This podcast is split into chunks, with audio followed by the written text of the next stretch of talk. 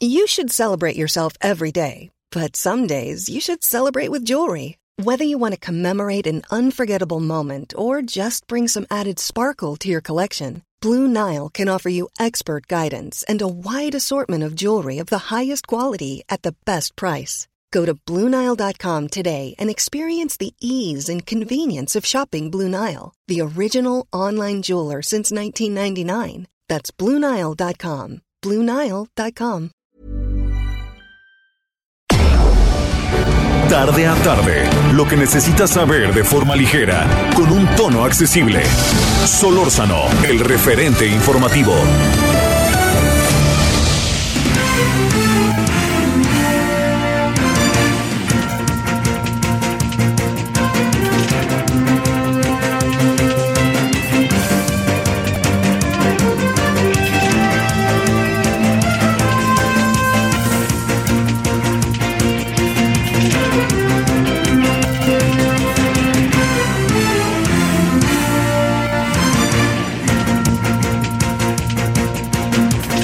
Andamos saludándole con mucho gusto. Muy buenas tardes. Espero que haya pasado buen día. Yo he sentido frío. Yo no soy friolento y mire que hoy desde muy temprano andaba allá en San Lázaro. Pero hoy de plano sí me dio frío y yo que no soy muy friolento, pero bueno, no es cosa de cada quien trae su termostato de vida, ¿no? Este, bueno, ¿cómo he estado? Yo espero que bien, espero que haya pasado buen día. Hay, hay muchos asuntos hoy, por supuesto se cruza el de, el de Diego Armando Maradona, pero ¿sabe también en qué estaba pensando? Ay, toda esta cuestión de la interpretación que el presidente hace de los feminicidios, que tiene, que son como homicidios, que, ay, y luego le dice exactamente lo contrario, la señora Olga Sánchez Cordero. Bueno, ya hablaremos, ¿no? De eso al ratito. Déjeme, déjeme plantearle si ojalá le, le pueda ayudar. ¿Por qué su servidor considera que el tema Maradona es un tema que nos ha hoy atrapado con su muerte? A ver, yo, yo le diría, primero y antes que nada, hay que entender. El fútbol, no le guste o sí le guste a usted, es el deporte del mundo. Es un deporte que tiene un código con el mundo. Es fácil de entender, de jugar. Y hay algo que es muy importante. La, una gran cantidad de jugadores que han sido muy exitosos, muy buenos, y hay otros que no lo han sido, y hay otros que se han perdido en el camino. Hay una constante de una clase social es el fútbol, es un deporte popular, es un deporte de los barrios, ya no tanto porque ya no los hay, pero es un deporte de las favelas en Brasil, es un de los barrios en Argentina y es un deporte, usted véalo, en Francia, los que tienen que ver con los barrios, con los este, árabes, con los africanos, con los ahora los franceses y ahora se ha ido convirtiendo en un deporte ya de todos. Yo siempre le he dicho aquí, hace, desde hace tiempo, que eh, Raúl Urbañanos y yo, que tengo el gusto de conocerlo de mucho tiempo, que nos conocemos de mucho tiempo, Raúl y yo platicábamos antes, porque Raúl me llevará pocos años, pero los que jugábamos fútbol o que los que nos gustaba el fútbol, éramos una suerte de peladitos. Tal cual se lo digo, éramos unos peladitos, así se decía, ¿eh? Qué terrible. ¿Por qué? Porque pues, se partía de que el fútbol era pues este un deporte o un juego que tenía que ver con ciertas clases sociales. Y el fútbol cambió muchísimo al paso del tiempo, su industrialización lo cambió, que eso es una de las cosas más importantes. Pero segundo también lo cambió pues el negocio y el negocio lo hizo grande. Y entonces, ¿qué es lo que sucede? Que muchos sectores de la población, muchos jóvenes que se veían niños, que se veían con posibilidades, al amparo de sus padres, se metieron a jugar fútbol. Y pues los padres pensaban que era el mecanismo para acabar con la pobreza que tenían. Además de también de cumplir con algún deseo que los padres o el padre particular hubiera en un momento deseado y que no pudo cumplir tratando de ser futbolista. Las cosas cambiaron todavía más con la llegada de las mujeres. Todavía más. ¿Por qué? Porque primero nos dimos cuenta que el nivel de competencia de las mujeres muy rápidamente estaba alcanzando un nivel realmente alto. Entonces creció así, casi que de la noche a la mañana, ¡pum!, uno voltea y resulta que un partido o una final, un cuartos de final o un partido en, el, en, en un estadio de fútbol para mujeres, resulta que el estadio se llena y que además hay un reconocimiento de una clase, de una categoría y de un alto nivel de juego que lo que permite pues es entender que además de todo hay un gusto por el juego, una capacidad ante el juego y un desarrollo ante el juego. ¿Qué representa en todo esto Maradona? Es muy interesante lo que representa Maradona. Porque Maradona es, es eso. Maradona es el que eh, el, hombre que venía de los barrios populares, el, este, el hombre que eh, vivió en la adversidad, el hombre que no tenía nada y que tenía una capacidad inimaginable ante el juego. Y nunca olvidó su origen, ¿eh? Maradona nunca olvidó su origen. Eso es quizás lo más importante. Y eso lo hizo un hombre consciente, un hombre con cargado de contradicciones. Pues claro, sí, las tuvo y muchísimas. Y no solamente cargado de contradicciones, sino también un hombre que al ser consciente se colocó en una posición auténticamente de colocarse en una posición en donde se volvió contestatario, eh, estaba muy cerca de la izquierda, muy, muy cerca de la izquierda, y entonces parecía una contradicción enorme, eh, enorme, pero pues estaba cerca igual de Nicolás Maduro, de Hugo Chávez y de Fidel Castro. Y le guardaba simpatía a quienes tenían un pensamiento de izquierda. Eso fue una parte. Cuando Maradona empieza a desarrollarse como futbolista, hay un gran momento en su vida. Y fíjese lo que son las cosas. César Luis Menotti, entrenador de Argentina en 1978, decide no seleccionarlo. Y eso fue brutal porque era la gran maravilla. Maradona le guardó mucho tiempo resentimiento a Menotti, pero se entendieron al final, ¿eh? Y se entendieron muy bien. Pues resulta que Maradona no juega ese mundial, pero gana Argentina. Y eso coloca ya, ahora sí, a Maradona en el espacio del Mundial de 1982. Y Argentina, que venía de ser campeón con un equipo maravilloso, no logra mantener su alto nivel de juego porque está en una transición. Una transición eh, que ya hace un lado a Menotti y llega el señor Vilardo. Entonces lo hacen a un lado a Menotti, pero Maradona ya venía así encarrilado en un proceso de, ascendente, futbolísticamente hablando, en donde él se iba a encargar, que esto es lo más importante. mire, vamos a partir de lo siguiente. En el fútbol americano hay un coreback, en el béisbol hay un pitcher, pero en el fútbol soccer no hay esa figura. Esa figura no existe como tal. ¿Por qué? Porque el fútbol es un juego de tanto movimiento en donde todos son mutuamente dependientes. Si yo tengo la pelota y no tengo a quién dársela, por más que yo sea el pitcher el coreback o lo que sea, mis posibilidades son mínimas porque tengo enfrente a 11. No es tan sencillo como yo agarro y entonces me deshago de todos. No es tan fácil.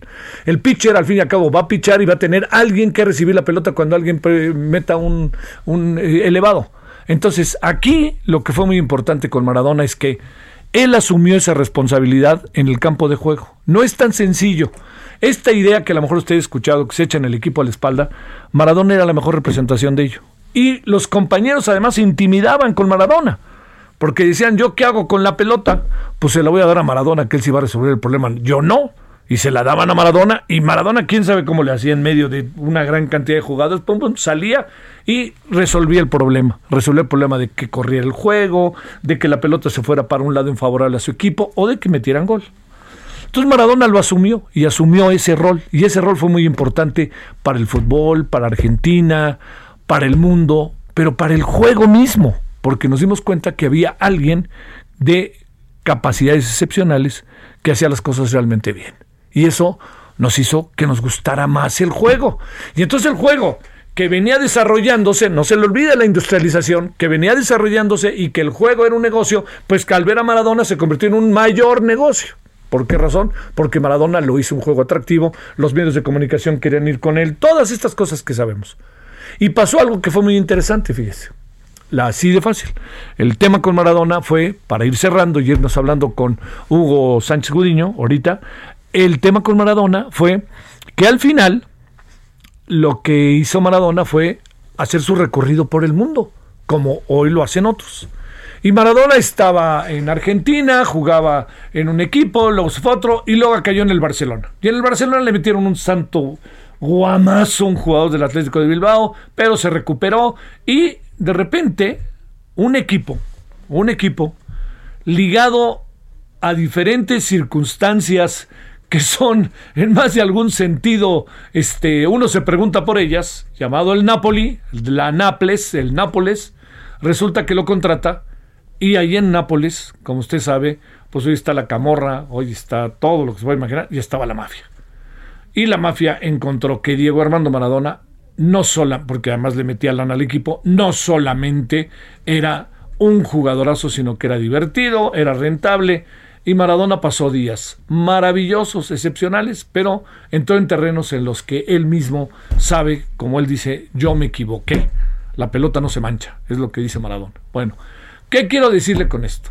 Es la representación Maradona, olvidémonos ya del fútbol per se, de un ciudadano de este mundo, en donde el ciudadano de este mundo encuentra que Diego Armando Maradona es la ejemplificación de la pobreza, de la contradicción, de la riqueza y sobre todo de ser un dotado para un juego que es el juego del mundo, que es el fútbol. Y a esto agréguele la pasión que los argentinos le dan. Así que, entre qué Argentina, entre que Italia, entre que tantito España y entre que México lo acogieron de manera verdaderamente excepcional, pues Diego Armando Maradona al final se convirtió en ciudadano de todos. A nosotros nos es cercano porque ganó aquí el Mundial y porque hizo una trampa, una trampa que yo nunca acepté como aficionado al fútbol cuando le metió el gol a los ingleses con la mano. De Dios, no me venga con eso, después de entiendo lo de la guerra de las Malvinas, pero lo que era muy importante era otra cosa, era lo que él hacía dentro de la cancha.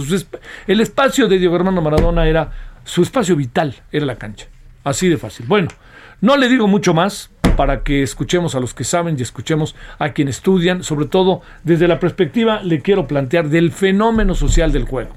El fenómeno social del juego es lo que hoy en buena medida coloca a Maradona en el centro de nuestra atención, más allá de sus capacidades en la cancha. Bueno, estamos a las 16 con 11 en la hora del centro, estamos en el 25 de noviembre de este 2020 con muchas cosas entre nosotros. Y vamos a una de las que vamos a abordar, porque estamos con la marcha de las mujeres en las calles de la Ciudad de México, pero vamos a empezar, si le parece, con esto que fue el fallecimiento de Diego Armando Maradona, que por más que eludió la muerte, pues algún día le tenía que caer. Vámonos a las 25, a las 16 con 12 en la hora del centro. Solórzano, el referente informativo.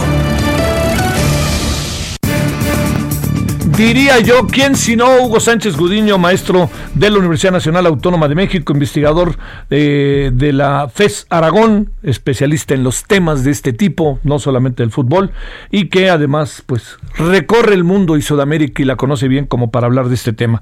Querido Hugo, maestro, ¿cómo ha estado usted? ¿Cómo has estado?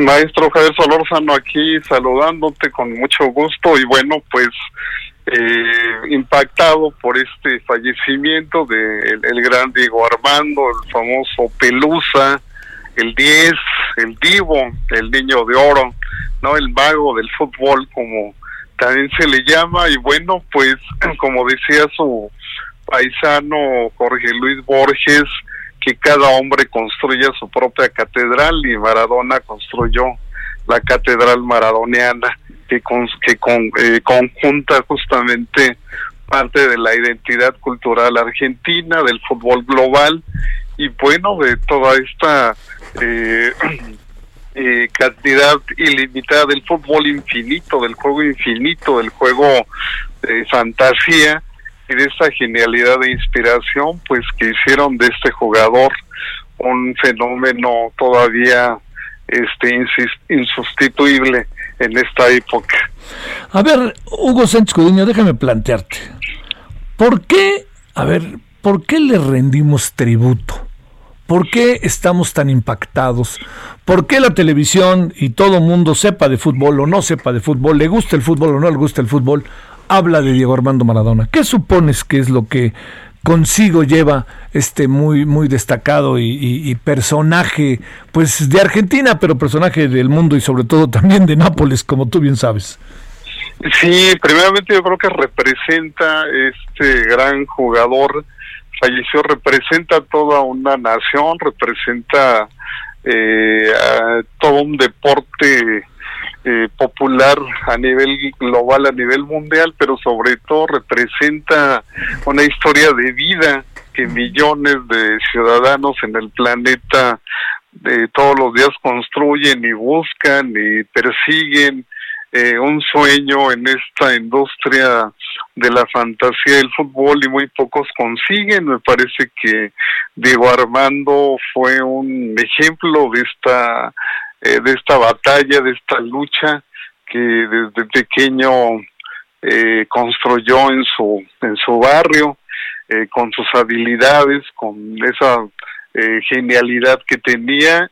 Y obviamente eso lo hizo destacar en su país hasta llegar pues a, a convertirse en el gran referente eh, futbolístico del mismo. Y obviamente eh, después tuvo trascendencia fuera de, Argentina, en México se le estimó mucho, estuvo aquí en México recientemente, obviamente el, gol más, eh, los dos goles más famosos de este personaje los hizo en México, entonces eh, aunado a que representa quizás uno de los deportistas que también le toca vivir esa transición de la vieja escuela, de, de la vieja escuela de los futbolistas todavía artesanales que tienen toda esa magia de la inspiración con los futbolistas globales. Le toca hacer como ese eh, eh, esa frontera y me parece que eh, ese impacto de esta personalidad, de este ídolo y de estas cualidades cuando todavía el internet no existía, cuando en México 86 logra el famoso la famosa mano de Dios, pues me parece que la trascendencia global que tiene eh, pues impacta más allá de lo estrictamente futbolístico, un lado claro está a su eh, pues a ese ritmo vertiginoso de vida que tuvo, como tantos ídolos en el deporte, en la industria del espectáculo, etcétera. Oye, Hugo Sánchez Gudiño, eh, en todo ese asunto, ¿en dónde queda eh, el, fútbol? ¿Por qué el fútbol se convierte? Lo hemos platicado, Hugo Sánchez Gudiño, pero pues ni hablar ahí te voy otra vez.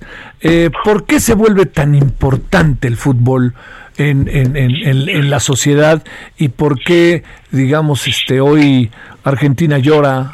El fútbol llora, ¿no? Diría yo, ¿no? Pero este, pero ¿por qué? ¿Qué es lo que hay que hace que el fútbol concite todas estas cosas? Después de que has pasado por Argentina, Uruguay, Brasil, que has estado en los estadios viendo cómo cuando el equipo local pierde, la gente llora como si se estuviera acabando el mundo. ¿Qué, qué supones? ¿Qué, ¿Qué vas viendo en esta cotidianidad de lo que has hecho a lo largo de tu trabajo y tu experiencia propia? Oye, nuestro gusto este colectivo, ¿no? Por el juego mismo, ¿no?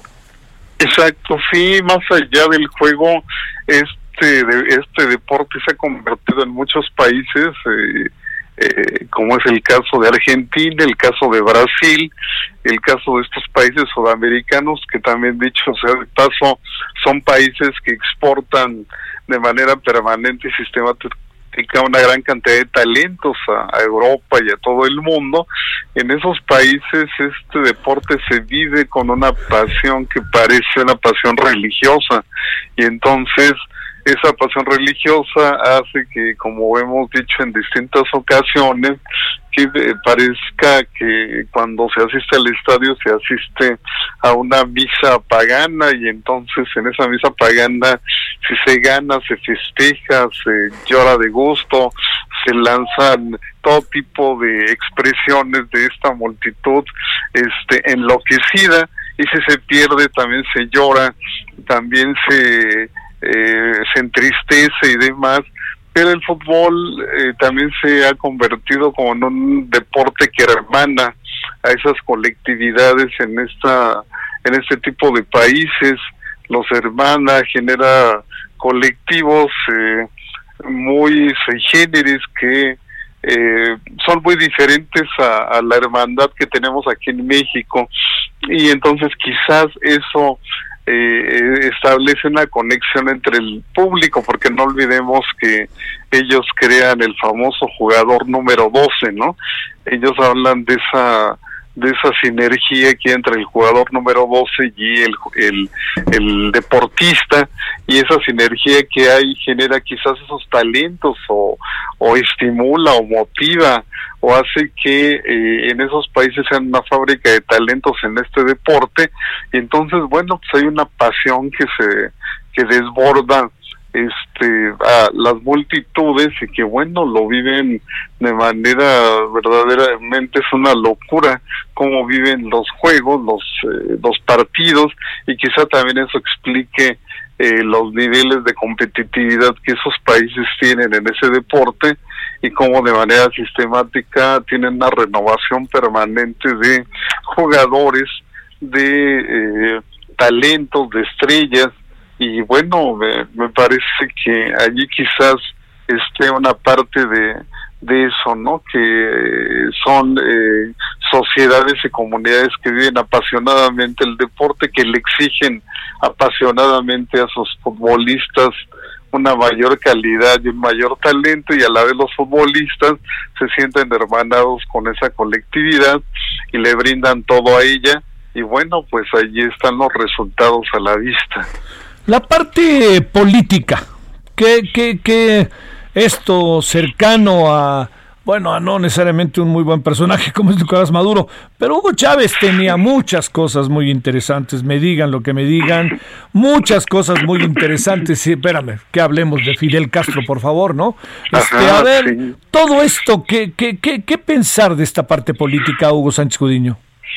Sí, yo creo que por eso decía que Maradona pertenece a esta generación todavía es de la e, es quizá de los últimos grandes talentos de, de la vieja guardia eh, y obviamente con una cultura política argentina argentina y esta cultura política progresista llamémosla así porque también es un país que vivió bajo dictaduras eh, sanguinarias en el siglo pasado, pero también es un país con un pensamiento muy progresista a nivel latinoamericano que ha llegado aquí a México incluso, ha llegado a otros países y entonces obviamente Maradona representaba parte de eso, no solo un jugador excepcional, sino también un eh, ciudadano con una mentalidad progresista, con ideas progresistas, para su momento y quizás eso lo eh, le generó simpatía con algunos líderes eh, políticos latinoamericanos eh, de la llamada vieja izquierda que obviamente eso incomodaba e incomodó al, al orden político existente de su propio país y también a nivel mundial porque pues un jugador eh, de la fama de, Maradona, que eh, apoyara regímenes eh, como el de Castro, como el de propio eh, Hugo Chávez, ¿no? Como regímenes, pues, incluso en algún momento como los sandinistas, ese todos estos regímenes de la de la izquierda, pues de la vieja izquierda, llamemos de la izquierda de los años 70, 80, guerrillera y demás, pues esto eh, al propio Maradona le daba un, eh, le dio un aire, ¿no? De, de respetabilidad también, no solo como futbolista, sino como político, y parece que en su propio país se ganó esa respetabilidad. Y también en otros países latinoamericanos, yo creo que él eh, es un buen ejemplo de lo que muchos futbolistas pues hoy en día en el mundo global no tienen, que es justamente una cultura política muy clara, muy precisa, quizás digamos esa izquierda, esa vieja izquierda tenga errores, como bien se dice, pero finalmente él eh, era muy claro y estaba muy bien definido en su posición Obviamente, en el caso de Castro, pues dígase también lo que se diga, pues es un personaje determinante en la historia contemporánea política de la izquierda en América Latina. Entonces, yo creo que eh, Maradona representa justamente un buen ejemplo de un deportista con una cultura política de avanzada y bueno, pues que incomodó a muchos en su momento sobre todo por la precisión con la que él se definía por estos gobiernos cuando pues obviamente eh, estos gobiernos tenían polémicas muy intensas, ¿no? Con Estados Unidos y con las grandes potencias. Sí. Pues eh, mi querido Hugo Sánchez Gudiño, queríamos compartir la verdad tu opinión, como sabes nos importa mucho Y bueno, ah, muchas gracias. así están las cosas. Así a los 60 años muere Diego Armando Maradona. Te mando un gran saludo, Hugo Sánchez Cudiño, maestro. Gracias. Un, abrazo, maestro Solórzano. Hasta luego. Hasta luego. Bueno, son ahora las 16 con 24 horas del centro. Vamos a seguir hablando con, con sobre Maradona otro poquito nos importa, pero tenemos otras cosas muy importantes. Sobre todo tenemos el día, ¿no? De la violencia contra las mujeres. Tenemos ahí que hacer para hacer un alto. La marcha está intensa en las calles de la Ciudad de México. Pausa.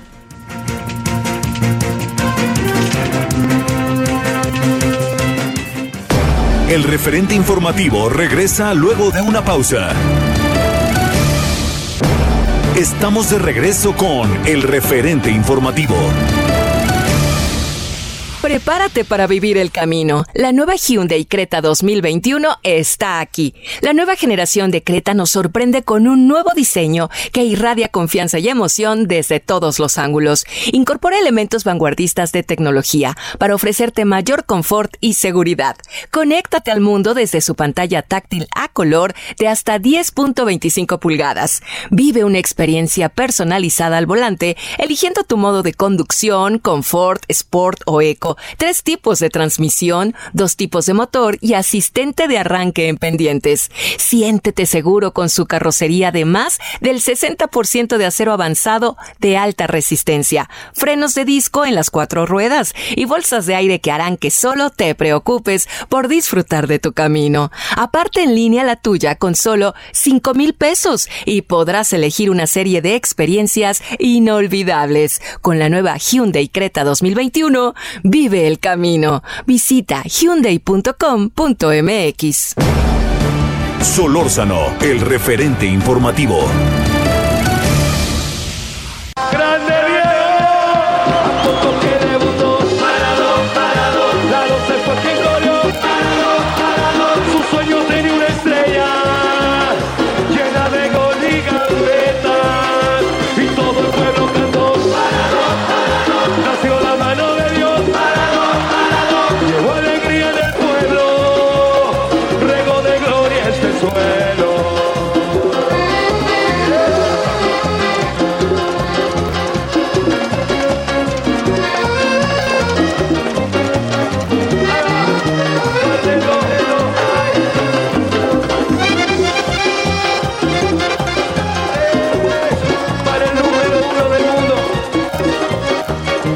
16 con 31 en la hora del centro. Te ven todos lados, mi querido Fernando Schwartz. Y digo, ¿y cuándo va a estar conmigo? Nomás faltaba, mi querido Fernando, ¿cómo estás? Ya sabes que contigo siempre en primer lugar, mi estimado Javier. ¿Cómo has estado, Fer? Saludarte en un día muy triste, ¿eh? ¿Cómo has estado, Fer? Primero, la familia, todo. Todos en orden, Javier, muchas gracias y espero que tú también. Sí, todo bien. A ver, eh, yo sé que tuviste mucho. A ver, te voy a decir por qué pensé en ti. Porque como tú sabes más allá de nuestra amistad, te voy a decir por qué pensé. Primero, lo entrevistaste. Segundo, lo seguiste. Tercero, fuiste conductor, locutor, narrador de sus partidos. Este, tercero, sabes lo que significa, lo viste igual en Argentina que en Italia, que en España, que en México. ¿Qué, qué supones, Fer, que hay detrás de toda esta reacción que tiene el mundo sobre la muerte de Diego Armando Maradona, tú que lo viste en primera fila? Pues yo creo, Javier, que la reacción del mundo es dividida en dos partes, ¿no? Admiración por todo lo que hizo dentro de un terreno de fútbol, lo capaz que era la zurda privilegiada, la visión de campo, cómo se cargaba el equipo al hombro, la valentía que tenía para encarar, para jugar al fútbol, para definir, para tirar, dominaba todas las áreas del juego y por el otro lado veo la parte de la consternación y la tristeza de cómo un hombre que lo tuvo todo, que tuvo la fama, que tuvo el dinero, que tuvo la gloria, su vida personal la convirtió en un desastre porque nunca pudo cargar con la fama que le acompañó a raíz de las malas amistades que siempre le rodearon. ¿Qué pasó? ¿Supones que el, que, que el momento, así te diría yo, el rompimiento de las vidas de Diego Armando Maradona se dio en el Nápoles? Pues yo pienso que se dio en el Nápoles cuando se peleó con la camorra napolitana al final de su paso realmente estupendo por este equipo que no pintaba en Europa, lo lleva a ganar la Serie A, lo lleva a ganar la Copa, gran mancuerna que hacía con el brasileño Careca y Alemao era el medio de contención de ese equipo napolitano. Pero Diego Armando Maradona, desde que comenzó su carrera, siempre estuvo rodeado por gente difícil y complicada. En un principio, su representante fue el judío argentino Jorge Sisterspiller, que además tenía un problema de nacimiento en una pierna, un hombre un poco acomplejado por ello mismo, pero muy inteligente para los negocios. Y después de Jorge Sisterspiller, aparece en la vida de Maradona el hombre que sí lo llevó a ganar mucho dinero, pero que también lo comenzó a meter en el mundo de las adicciones y el alcoholismo, que fue Guillermo Coppola, que tú recordarás que Coppola hace algunos años fue perseguido por la justicia argentina a raíz de que se le comprobaron varios ilícitos en su vida y que es cuando él se separa de Maradona. ¿Qué pasó en Argentina? Porque al final, digamos, eh, a mí, como lo hemos platicado, eso de quién es mejor fulano, perengano, mengano, es tan difícil meterse en ese terreno.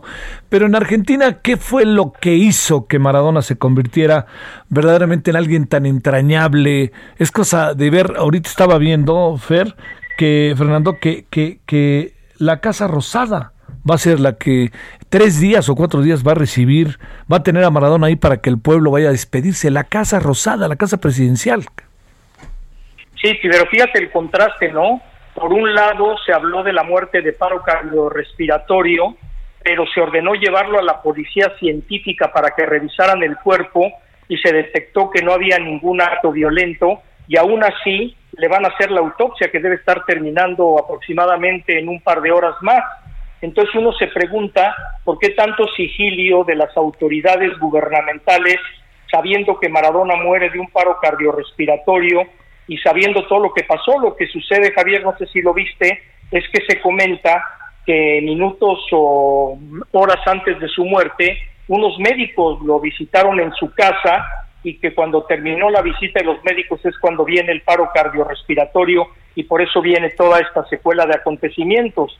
Y pues sí, lo de Maradona, un héroe, prácticamente un dios para los argentinos, por dos razones yo lo califico de esa manera, porque cargó a la selección sub-20 que los llevó a ganar en Japón 1979 y por el inolvidable mundial que hizo en México 86 que llevó a Argentina a ser campeón del mundo en una generación que después en Italia 90 fue subcampeona del mundo con aquel controvertido penal que marcó Edgardo Codesal. Yo creo que por eso viene tanta idolatría, además de un hombre que con sus ideales pues siempre fue muy firme, tanto los políticos como los deportivos, y cuando él dijo yo voy a vestir la camiseta de Boca, regresó a Argentina a jugar con Boca Juniors. Sí, sí, sí. A ver, para cerrar, Fernando, tú que narraste partidos de él, eh, yo soy de la idea de que, de que jugar con Maradona era una enorme ventaja para sus compañeros, pero era un reto brutal y era meterse en camisa de once varas, porque tenías que darle la pelota, se la dabas, porque además sabías que si se la dabas el asunto se resolvía. Pero, ¿qué, qué pasaba dentro de una cancha de juego con Maradona? ¿Qué lo hacía tan verdaderamente brillante y virtuoso? Pues no le tenía miedo a pedir el balón y a partir desde su propio terreno de juego, como aquel gol que le anota a Inglaterra burlando a ser rivales para derrotar a Peter Shilton como también pisar el área con autoridad con esa zurda privilegiada y siendo tan chaparrito, pues como nos mintió a todos con ese remate de cabeza que fue una mano, que si hubiera habido VAR, el día de hoy hubiéramos hablado no de la mano de Dios, sino de la mano del VAR que eliminó el gol. Pero esa mano fue un acto de malicia y es que Maradona, que venía de barrio, tenía esa malicia para jugar al fútbol, como recuerdas también la gran incógnita y anécdota que hay que qué llevaban las botellas de agua que entraron a la cancha con los argentinos cuando Branco estaba derrumbado en la cancha precisamente en el Mundial de Italia en Brasil-Argentina y cuando Pelé y Maradona se reunieron en la noche del 10, el programa que hizo Maradona, pues le preguntó Pelé a Maradona, oye, ¿qué traían esos frascos? Y dijo Diego Armando, eso no se dice públicamente, es secreto. bueno, oye, una más, este Fernando eh, platicaste con él? Muchas veces, Javier, fíjate que soy un afortunado de la vida y te las platico rápidamente. En 1980, en Chepinque, Nuevo León, él venía de jugar un partido amistoso León Argentinos Juniors e iba a jugar contra el Monterrey. Me mandó para allá Jacobo a entrevistarlo. Llegué muy temprano a Chepinque y me topé con Sister Spiller. Le pedí la entrevista y Sister Spiller me dijo muy cómodamente, sí, con todo gusto, ahora que se despierte, nada más que Diego cobra cinco mil dólares por entrevista. Y ahí fue donde me salió un poco el ingenio y le dije, oye, ¿a poco entre paisanos nos vamos a cobrar? Yo también soy judío, ¿eh? sí. Se rió Sister Spiller y no me cobraron la entrevista y me la dio como siete, ocho horas después que despertó. Pero la máxima de todas fue el 28 de enero de 82 cuando vino a jugar con Boca Juniors contra el América al día siguiente un partido amistoso y Jacobo que no te metía presión alguna me dijo, oye niño, hoy que llega Maradona en la noche, vete por él al aeropuerto y si regresas sin él, mejor no regreses. Entonces nos fuimos al aeropuerto, logré acercarme a Diego, lo invité al programa, me dijo que no, porque tenían una cena en el restaurante de Celada ahí en la calle de Arquímedes en Polanco. Sí, lo recuerdo. Y pues otra vez la inventiva, ¿no? Le dije, oye, ¿cuántos años tienes? No, pues yo 22. Ah, le digo, pues yo también. Y así como quieres triunfar tú en la cancha, yo quiero triunfar en lo mío. Y si no vas, me van a despedir. Entonces Maradona se sensibilizó y nos fuimos en el Mustang rojo de Jorge Berlanga, promotor de aquella época. Sí, claro. Sí, promotor de aquella época y esposo de aquella época de Rocío Banquels. Y venía con nosotros Vladislao Cap, su técnico, Sí. que dirigió al Jalisco en México y él me ayudó a acercarme a Diego. Íbamos camino por Fray Servando y me dice Diego, pero ya me debes una grande, ¿eh? Le digo, la que tú quieras, yo te pago. Y me dijo, quiero conocer a Mariana. Y yo, pues, ¿cuál Mariana? Aquí en México hay muchas Marianas. Total que no lo sacaba yo de Mariana hasta que me dijo, no, la que salen los ricos también lloran, Verónica Castro. Ah, y localizamos a Verónica y al día siguiente Verónica me hizo el favor de ir al Estadio Azteca a dar la patada inicial para que la conociera Diego. Oye, ¿cómo estuvo esa entrevista? Que Jacobo para el fútbol no era bueno, pero era bueno para entrevistar. No, muy divertida y aparte lo hizo soltarse a Diego y no fue la primera vez que fue a 24 horas, después fue también con Murrieta cuando vinieron a jugar un torneo de fútbol rápido en Pachuca y vino desde Pachuca al estudio porque ya conocía perfectamente a Jacobo para estar con él y ya conmigo otra vez en plan personal en ese viaje del 94 después de que había dado el doping positivo en el mundial me habló Diego y me dijo oye quiero ir a cenar al Yupis antes de ir a ver a Luis Miguel y se vino a cenar conmigo al Yupis y de ahí se fue a ver el show de Luis Miguel Oye, y además, este, pues sí, con Luis Miguel creo que hizo hasta amistad, ¿no? Hasta donde entiendo, creo que este, personalidades muy diferentes, pero que muy cercanas, eso fue lo que yo siempre me, más o menos supe. Sí, pero aparte muy bonachón Maradona en el Mundial de Italia 90, el centro de radio y televisión tenía también el centro de acreditaciones. Llegó la selección de Argentina a acreditarse, me acerqué a saludar a Diego y me dijo, oye, aquí no te puedo dar ahorita la entrevista, pero vente a la concentración en Trigoria, donde entrena la Roma, y con gusto te doy la entrevista. Y efectivamente llegué al entrenamiento, me vio ahí parado a un lado de la cancha, me empezó a aventar eh, calcetinazos, dos balonazos. Lo recuerdo. Y luego me invitó, me invitó luego a entrar a la casa de concentración y mientras instalaba yo la cámara entre la concentración pasó Bilardo y me ve Bilardo y me dice, vos sos como la humedad, te cuelas en todos lados. Oye, y luego esa misma selección argentina es la que, la que estuvo en las canchas del América, que por eso este, se hizo tan famoso el América en ese tiempo, ¿no? Evidentemente, aparte Argentina, esa selección venía de un par de partidos amistosos en Tel Aviv y en Israel. Exacto. Y fue la primera selección extranjera que llegó al Mundial de 86. Y es histórica la frase de Bilardo cuando pisa México.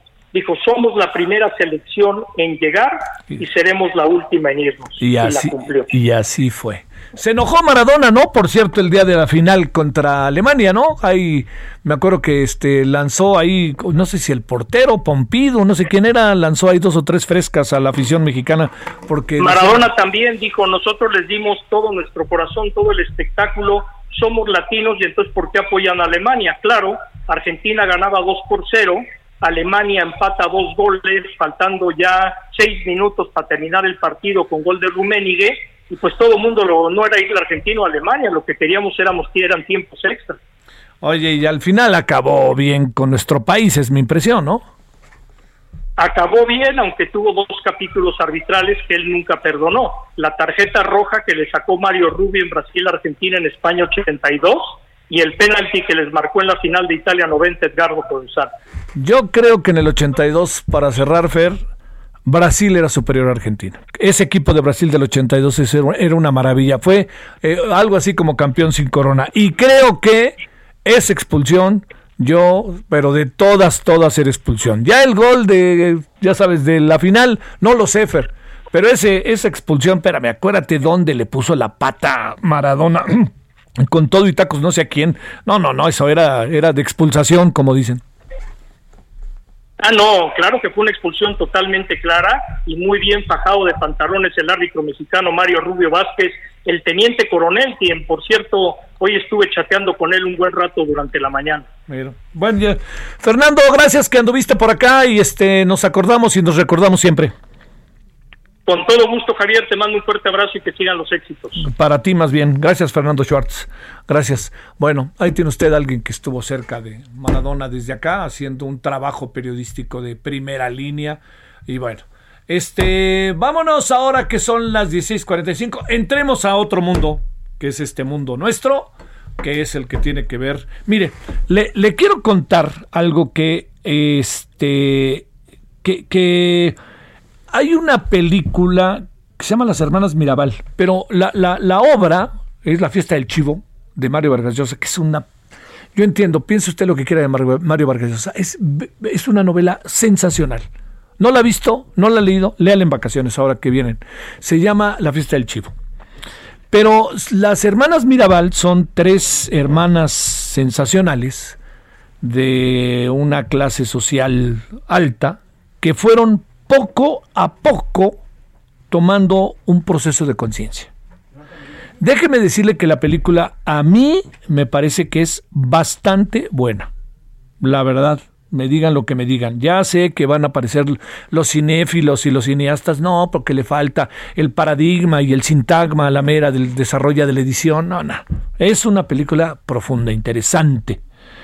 Eh, y las hermanas Mirabal, que eran Minerva, Patricia y María Teresa, fueron asesinadas el 25 de noviembre de 1960 por orden del dictador Rafael Leónidas Trujillo, del que eran opositores. En el papel central de una de las hermanas Mirabal, yo creo que, eh, entiendo también, viva la controversia, a mí me parece que es una de las mejores actuaciones que ha tenido Salma Hayek. Es muy interesante su papel, cómo lo desarrolla, cómo lo desenvuelve, en lo que se mete. Y además, este, bueno, es, es toda la película, es, es el, gira ¿no? mucho en torno a ella, es un eje muy constante. Y ese, la película es, créame, digna de, de, verse. Yo creo, si hombres y mujeres de este país, si no la han visto, yo le diría... Eh, que la vean.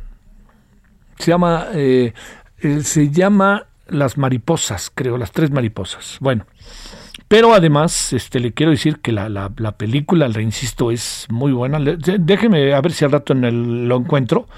Pero este, Salma Hayek está formidable. Verdaderamente con un trabajo, así le diría yo, este, muy, muy, eh, muy bien hecho, con, con mucha sobriedad. Y además por todo el desarrollo de una mujer que vive en la provincia y que quiere estudiar derecho.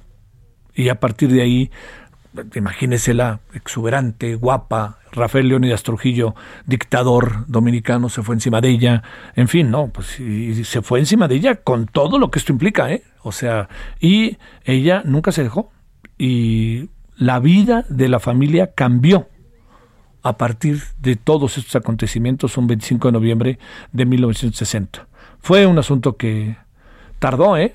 En reconocerse. Hasta el año de 1999 la ONU se sumó a esta jornada y declaró cada 25 de noviembre Día Internacional para la Eliminación de la Violencia contra la Mujer en honor a las hermanas Mirabal, que en verdad eh, le digo que es, una, es una cosa lo que sucedió en ese momento fue algo fuertísimo. Vea, vale la pena, eh, se lo digo en serio, ver la, la película, si la puede ver por ahí. Se llama El tiempo de las mariposas, creo. Me estoy tratando de acordar lo más que puedo, eh, que conste que le estoy echando ganas, pero no, no, no. A ver si antes de que acabe la emisión se lo cuento. Pero el libro también, que es La fiesta del chivo, muy famoso libro de María Vargas Llosa, nos da una mirada. El, libro es buenísimo, la, fiesta, la, la, la, este, la película otro tanto. El tiempo de las mariposas, creo que se llama la, película. ¿Se llamará así o no? Bueno, bueno, bueno, a ver si, si no, al ratito. A ver, vean ahí, hombre, búsquenle. A ver, Román, ya que estás en tu casa, búscale ahí, nomás, para que nos pases toda la información del asunto. Bueno, eh, todo esto es, eh, ¿por qué estamos hoy en 25 de noviembre? ¿Por qué? O sea, ¿por qué estamos, eh, qué es lo que está pasando hoy? ¿Qué se recuerda hoy 25 de noviembre? Es contra la violencia hacia la mujer. Y le agregaría otra cosa.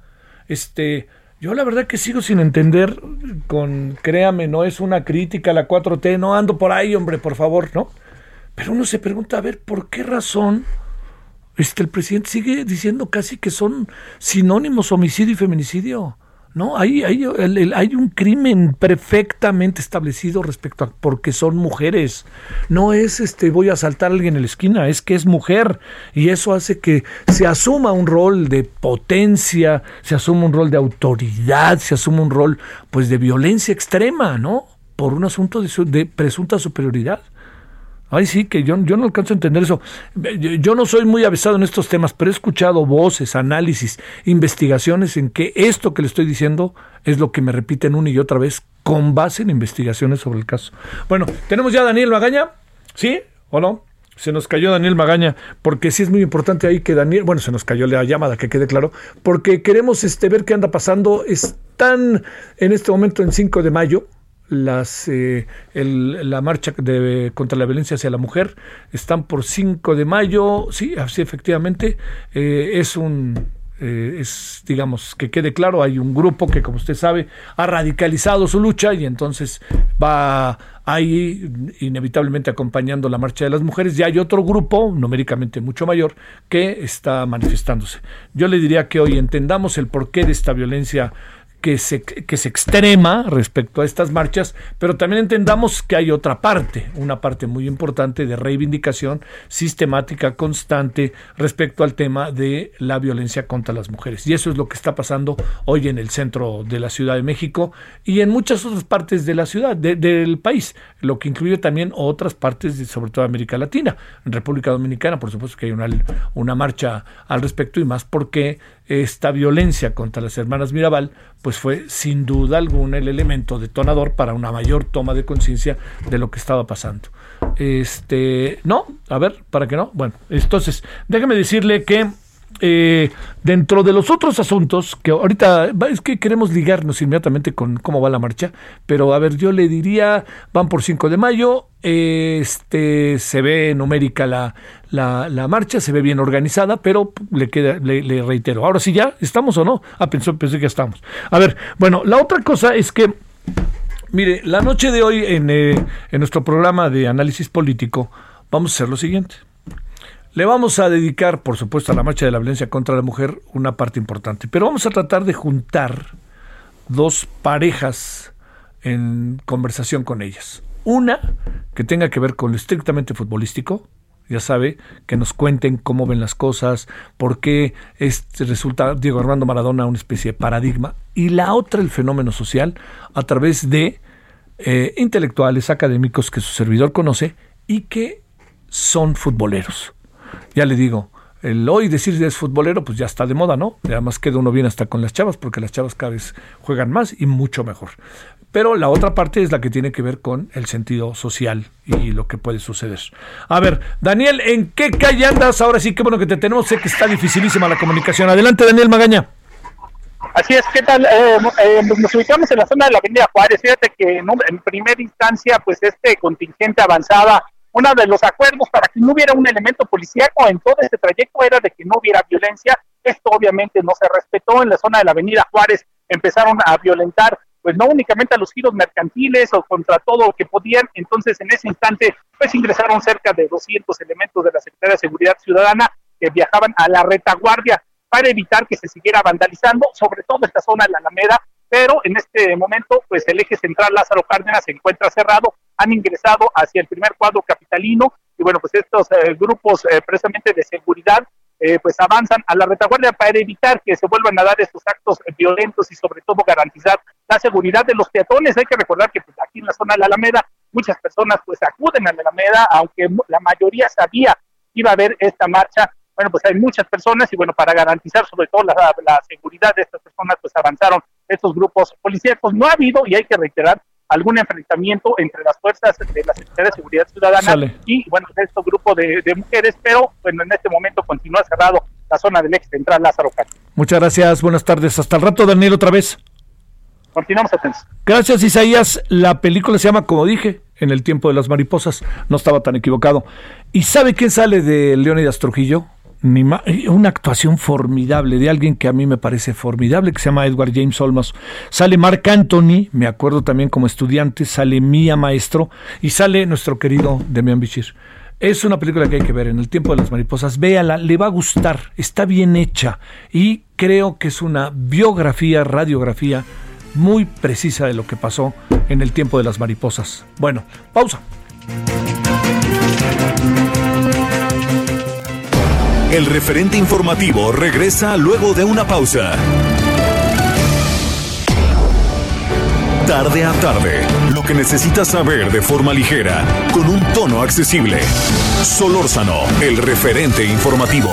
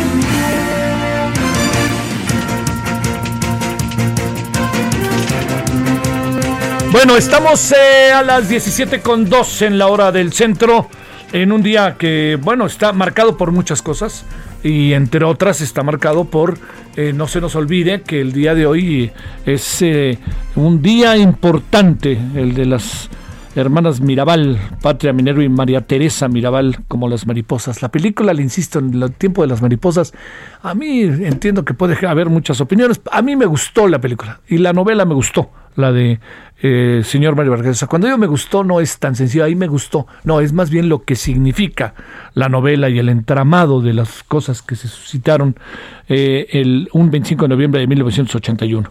Bueno, Frida Gómez es parte del colectivo feminista Sororidad y hoy estamos con este tema que tiene que ver con las calles y está en las calles de nuestro país y del mundo. Bueno, Frida, te saludo con gusto, muy buenas tardes, gracias que andas por ahí. Hola Javier, buenas tardes, gracias. Bueno, a ver, este, ¿Qué vemos de este día? ¿Qué tenemos que distraer nuestra atención de este día?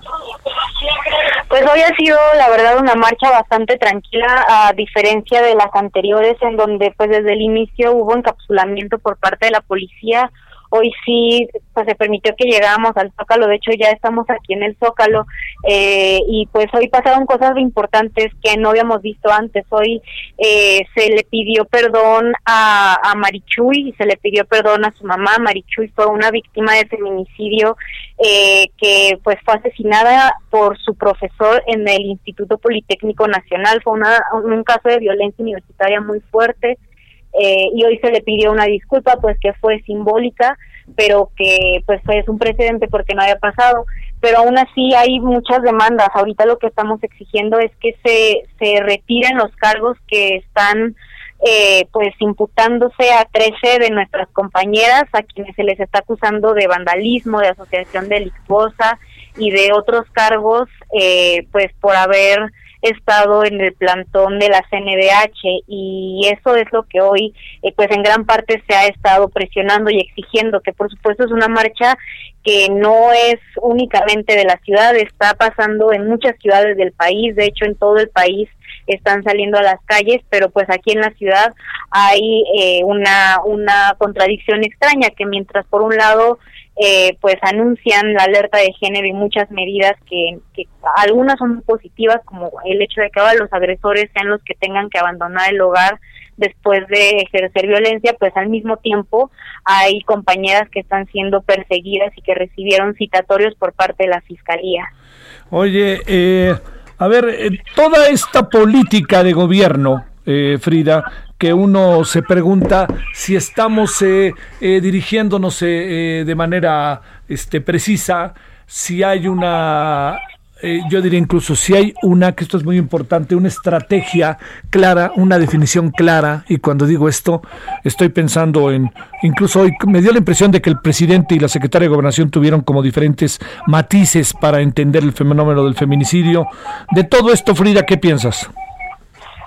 Creo que el presidente necesita escuchar más al grupo de mujeres que lo acompañan porque eh, no solamente hay una clara diferencia entre el homicidio y el feminicidio, sino que muchas de sus declaraciones, como el decir que la violencia en contra de las mujeres tiene que ver con la pérdida de los valores, pues implica desconocimiento de cuál es la situación que se vive, porque a las mujeres nos están matando justamente por romper ese estereotipo patriarcal de la mujer sumisa, de la mujer callada, de la mujer que se aguanta todo y ese es un tiempo al que no queremos volver y al que no estamos dispuestas a soportar. Eh, yo no creo que pueda hablarse de un México eh, feminista ni de una cuarta transformación feminista cuando hay 11 mujeres asesinadas al día, cuando hay 180 mujeres que son violadas, eh, cada día y eso en realidad habla de que hay esfuerzos y eso se celebra, pero no es algo que esté ya conquistado. Y hay algo que es muy importante, que es eh, el, trato y la forma en la que las mujeres eh, que tienen familiares víctimas de feminicidio pues han sido tratadas y es que muchas de ellas ni siquiera han sido recibidas para una reunión. Entonces, eh, pues yo creo que no debemos de, de, perder de vista lo que está en el centro, porque no es solamente el gobierno, se trata de todo un fenómeno social machista en el que la violencia se está disparando y más ahora con el confinamiento, más con, con todo lo que está sucediendo en este momento en donde son las víctimas las que ahora tienen que pasar todo el tiempo con sus agresores porque no pueden salir a la calle por la COVID. Entonces, creo que hay algunos esfuerzos, pero parecieran aislados y definitivamente no son suficientes, aunque sí hay una voluntad, al menos en algunas personas que están en el gobierno y que creo que no pueden solas. Si el presidente las escuchara más, y se comprometiera pues a reconocer que el feminicidio es un problema eh, único y que es un problema que tiene como razones la violencia estructural machista y este concepto eh, de mujeres sumisas que están rompiendo con ese esquema y que ahora están asesinando con, con toda la crueldad que uno puede observar, pues se daría un gran paso. A mí lo que más me preocupa es que esto cada vez se extiende a las mujeres más jóvenes, hay cada día más niñas y adolescentes que son asesinadas, cada vez son más pequeñas eh, las víctimas de feminicidio y las víctimas de violación y eso es un fenómeno aparte, es un fenómeno totalmente distinto a, las muertes que vemos ordinarias o a los homicidios de los que hoy hablaba el presidente. Eh, estamos, eh, digamos, hay zonas de nuestro país en que tú encuentres, Frida, en función de el colectivo feminista Sororidad, en donde se agudicen más los problemas que en otros lados? ¿Qué alcanzas a apreciar?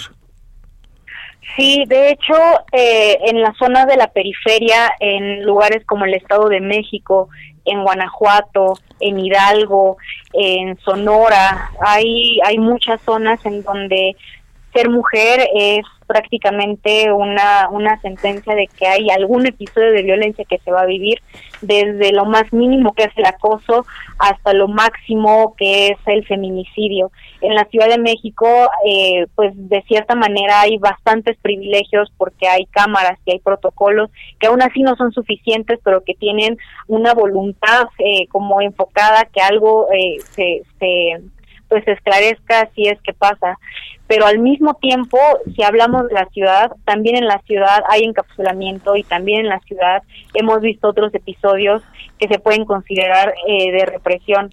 Sin embargo, en Guanajuato, por ejemplo, eh, las propias mujeres están en riesgo con dos frentes. Por un lado está el crimen organizado que está levantando a niñas y a mujeres de la calle y de, los poblados y por otro lado eh, la policía que lo vimos durante las últimas marchas cuando detuvieron a nuestras compañeras, muchas de ellas menores de edad, pues ellas acusaron que habían sido tocadas, ellas acusaron que vivieron abuso sexual por parte de la propia policía, que son quienes supuestamente tendrían que cuidarlas.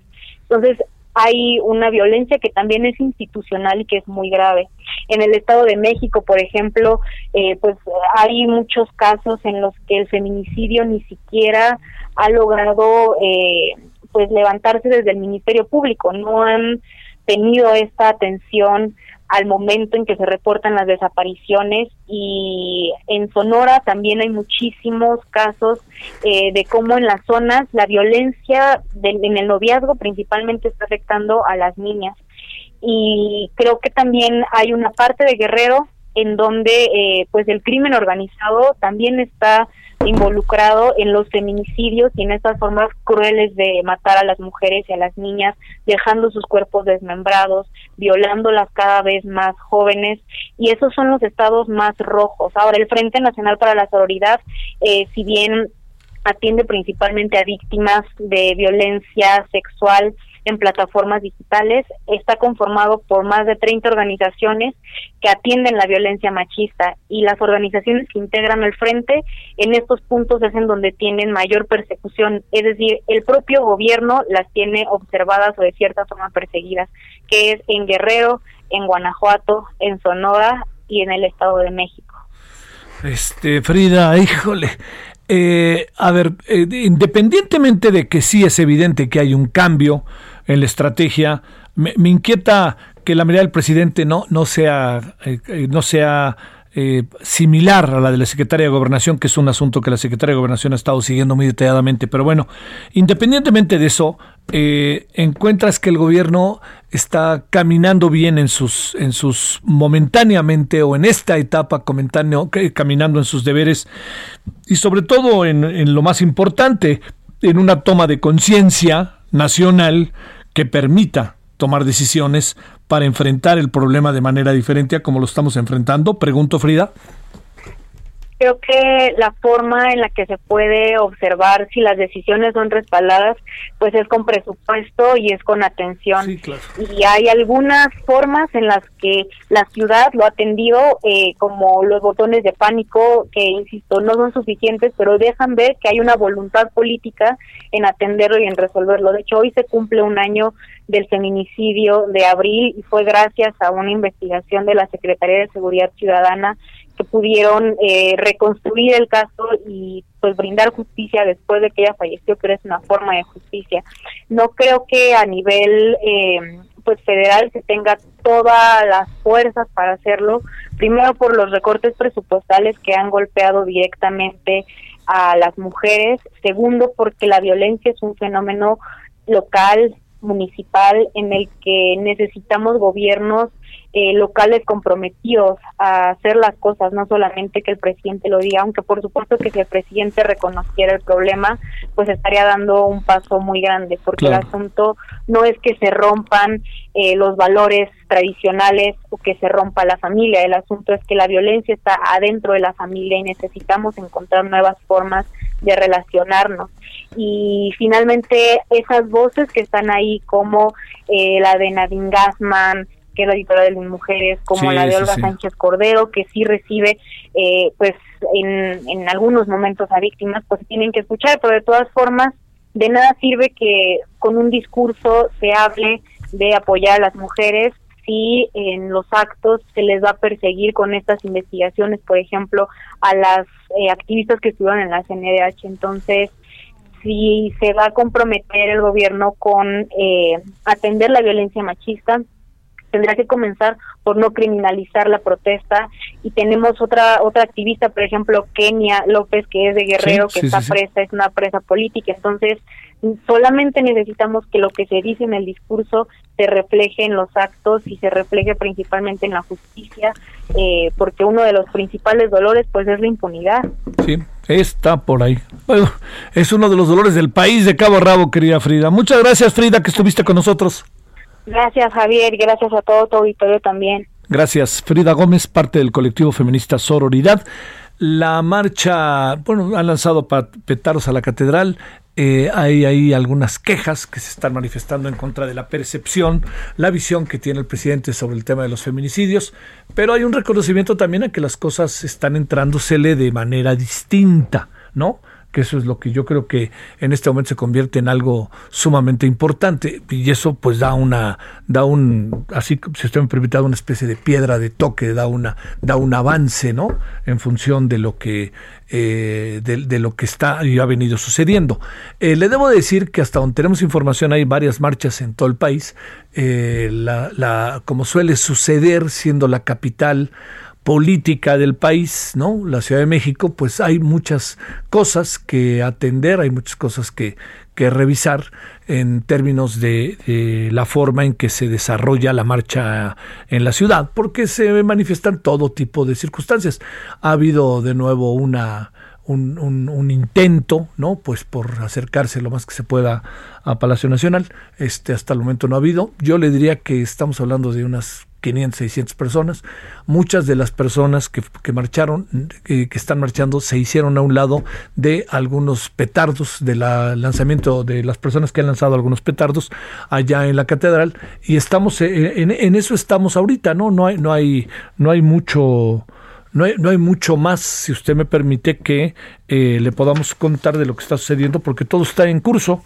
Y en la noche pues tendremos imágenes, tendremos la información para saber más o menos qué es lo que está sucediendo en, de lo que ha sucedido a lo largo de, de la tarde, de la tarde noche. Le insisto, eh, son varios grupos los que se están manifestando. Hay uno que es más radical y este grupo radical pues este es el que concentra la atención pero yo insistiría que además de ese grupo radical hay otros grupos que se están manifestando por la violencia contra las mujeres en este 25 de noviembre en donde le hemos insistido ya en varias ocasiones de cuál es el motivo por el cual se está es particularmente celebrando este día por lo que pasó en República Dominicana un 25 de noviembre de 1860, de 1960 cuando el dictador dominicano Leónidas Trujillo atacó, mandó asesinar a las hermanas Mirabal, conocidas como las mariposas. Le, vuelvo a decir, la película se llamaba En tiempos de las mariposas, que se manifesta, que se la habían pasado sistemáticamente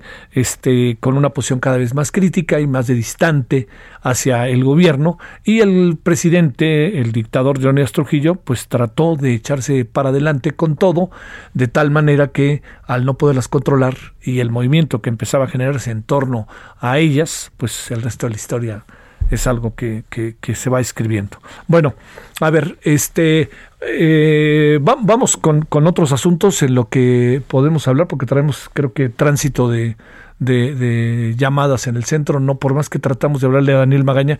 Daniel, ¿nos estás escuchando? Si nos estás, no, no nos está escuchando en, en, este, en radio. Daniel, a ver si puede alguien decirle que se que ponga la estación porque le estamos tratando de hablar y no lo podemos este eh, no lo podemos encontrar, esa es la verdad. Bueno, espéreme, dos asuntos que son importantes. El primero, en unos momentos, estamos hablando de, a ver, déjeme decirle, a ver si podemos saber exactamente en cuántos momentos. Bueno, no, no sabemos en cuántos momentos, pero sí le puedo decir que eh, esta misma tarde estará el Consejo Eh, el, asunto está en que eh, lo que podremos, eh, lo que le podemos decir es que hoy, en cualquier momento, en el Tribunal Electoral del Poder Judicial de la Federación se va a atender la demanda de Pío Lorenzo López Obrador.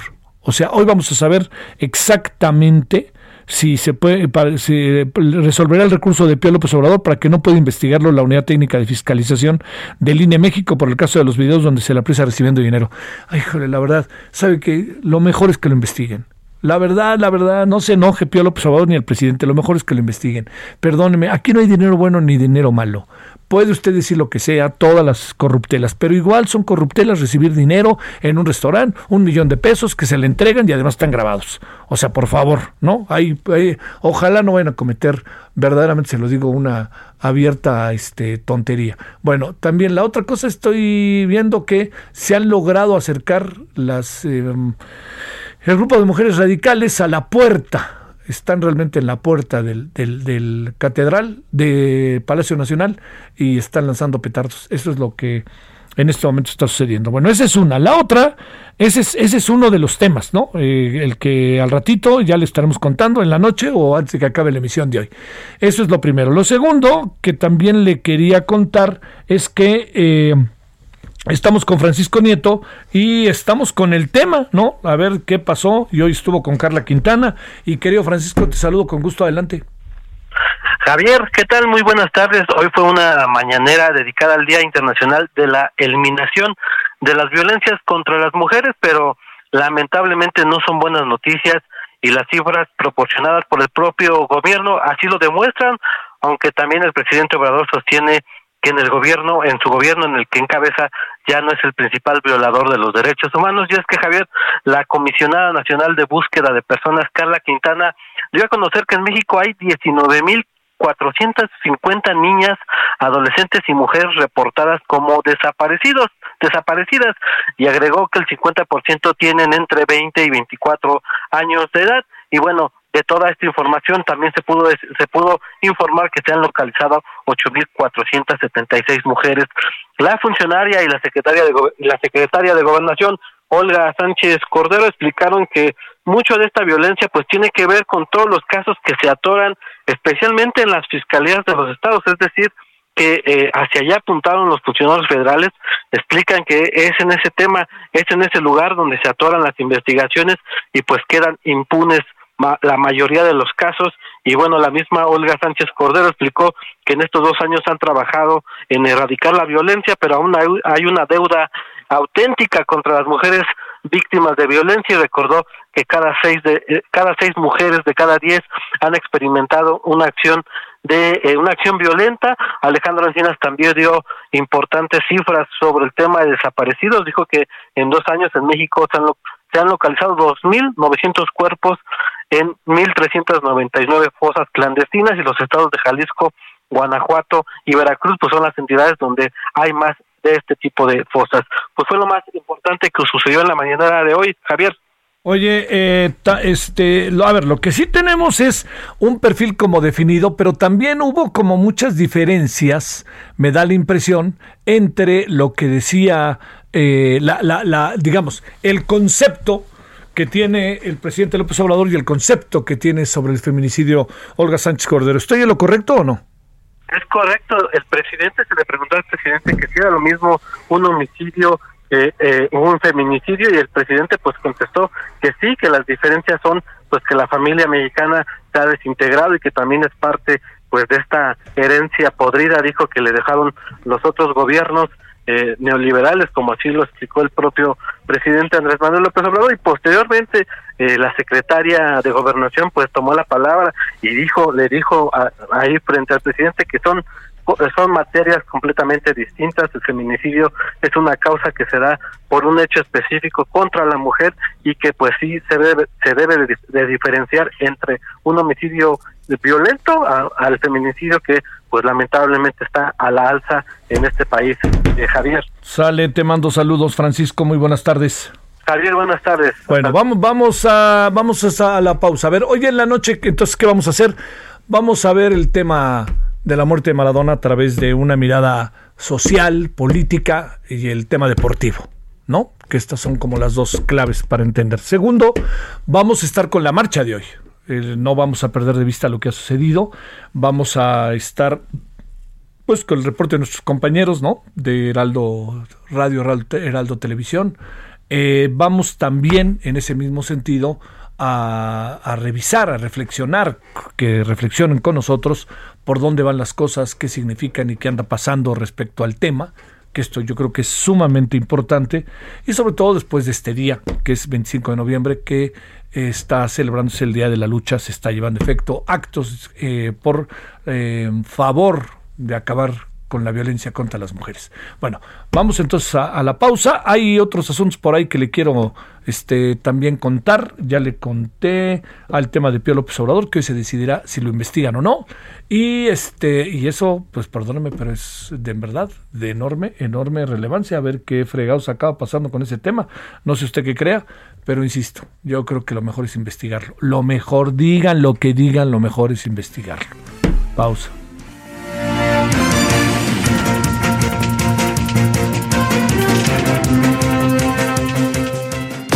El referente informativo regresa luego de una pausa. Estamos de regreso con el referente informativo.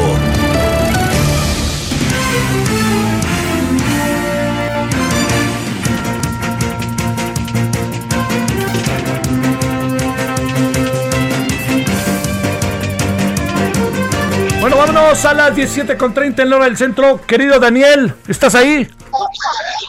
Aquí estamos enfrente de la Nacional oye, que se esperaba. Ya, se, ha tornado violenta ya esta protesta. Este grupo radical de unas 50 jóvenes embosadas, algunos de ellas vestidas de negro, intentaron pues eh, pintar, hacer pintas enfrente al Palacio Nacional, la Puerta Mariana y de inmediato pues más de 300 elementos de pues eh, elementos de la Secretaría de Seguridad Ciudadana, bueno pues han, han, han eh, de alguna manera pues han pues intentado dialogar, al no haber una noticia, pues precisamente pues de que hubiera un diálogo, pues decidieron eh, pues resguardar toda esta zona. Es que, a ver, sí, como vimos, se cortó. A ver, ¿cuál es este? ¿Qué? ¿Le entramos a la tele o al radio? Todos están en tele, pues ¿qué pasó aquí en el Heraldo? A ver, échenme la mano, ¿no? O todos en tele o todos en radio, no, pues podemos dividirnos, ¿no? O, es más importante la tele que el radio o el radio que la tele. Por favor, ¿no? A ver si ahí nos echan la mano. Pero está, pues este, nomás no, nomás no podemos este, comunicarnos porque todos están por allá. Bueno, bueno, bueno, hay que medir prioridades. Bueno, vámonos a las 17.31 en la hora del centro. Solórzano, el referente informativo. Raimundo Tenorio, doctor, profesor emérito del Tecnológico de Monterrey. Querido doctor, ¿cómo has estado? Ah, muy bien, Javier, extrañándote mucho, pero deseando que, como siempre, te encuentres muy bien. Al igual que lo deseo para ti. A ver, este, cuéntanos, ¿Sirve de algo el Parlamento abierto? ¿Sirve de algo la reunión que tuvieron los empresarios con el presidente en Palacio Nacional? ¿Sirve no sirve? ¿En qué andamos con el tema de la subcontratación? Bueno, el esquema de, obviamente, el Parlamento abierto es la apertura que hace el Congreso de la Unión a través de las comisiones de trabajo, la Comisión de Presupuesto, la Comisión de Hacienda, todas sus comisiones pueden abrir esa figura para dialogar con eh, obviamente representantes de la sociedad civil, sean empresarios, sean estudiantes, sean de la ciencia, tal y como lo hicieron, por ejemplo, con el Parlamento abierto de los fideicomisos, cuando se exploró el cancelar o no los fideicomisos. Y pongo eso de telón de fondo porque yo, pues, eh, resta un dicho, la burra no era arisca, la hicieron, Y bueno, pues tengo mis dudas con respecto a este Parlamento abierto que se ha ofrecido para dialogar sobre todo con los empresarios en materia de la subcontratación. La subcontratación, bueno, pues es una figura, como sabemos y como tú has entrevistado también especialistas, eh, muy antigua ya en, en el mundo desde mitades del siglo pasado. Yo recuerdo que American Airlines y la United Airlines fueron las primeras en implantar la, subcontratación de trabajadores, dado que no contaban con la suficiente cantidad de vuelos, la suficiente cantidad de personal especializado, etcétera, y eso hizo muy competitivo al mundo empresarial. Y en México, bueno, pues adoptamos también esa figura, sobre todo en la década de los ochentas. Incluso quien les habla eh, en la oficina, eh, subcontratábamos a, servicios de ingeniería eh, civil para poder hacer proyectos específicos y uh, estaban, estaba la, obviamente la empresa pagándole a una empresa especializada por esos servicios. Incluso hoy muchos de que nos escuchan tal vez tengan eh, dos o tres o cuatro restaurantes, se dedican, su negocio es esencialmente preparar alimentación y subcontratan el servicio de limpieza, el de su contador para que les lleve la contabilidad, el sistema de información de inventarios. Eso se puede hacer en una figura de especialización. Pero hay empresas, mi querido Javier, que han abusado de ese esquema de subcontratación. Y aquí, bueno, pues lo que voy a decir a lo mejor le duele a, sobre todo a los grandes como los bancos. Usted seguramente quien nos escucha se ha parado en una sucursal bancaria, aún ahorita en tiempos de coronavirus, y esos muchachos que están detrás de la ventanilla eh, otorgando un servicio esencial del banco, que es el servicio de intermediación bancaria, esos jóvenes están subcontratados no son empleados de los bancos, de ningún banco son empleados. Esos jóvenes están siendo subcontratados a una empresa de especialistas en recursos humanos, que se supone les capacitan, les preparan y le prestan ese servicio al banco. El banco, de acuerdo a la ley que incluso fue eh, modificada en el sexenio de Felipe Calderón, los bancos deberían tener a esos jóvenes como empleados propios, propios en su propia nómina, porque desempeñan el objetivo económico, el objetivo social de la empresa. Entonces, ¿Han hecho un buen uso de la figura de subcontratación? Sí, pero hay otros que de plano no, mi querido Javier.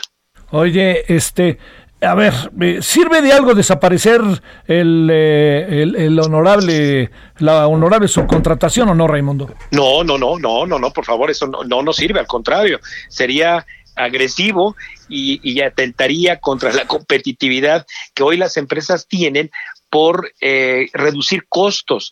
Esta figura de la subcontratación, repito, debe de darse eh, en, en trabajos que son de orden temporal, de carácter especializado, y si, porque si permanecen esas personas como empleados eh, por tiempo indefinido con una empresa, el costo variable en los ciclos de negocios es muy alto, mi querido Javier.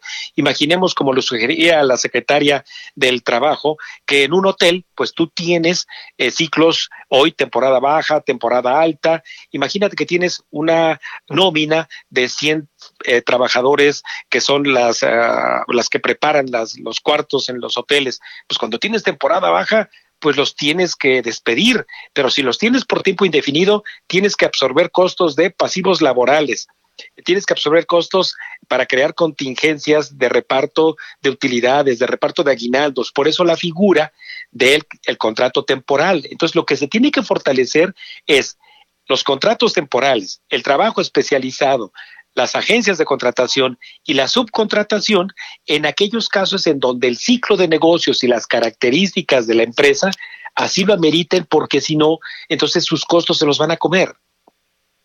¿Cuál este está, Raimundo? Es que ese es un tema este, brutal. Oye, ¿ves eh, disposición de cambiar o dicen que van a cambiar?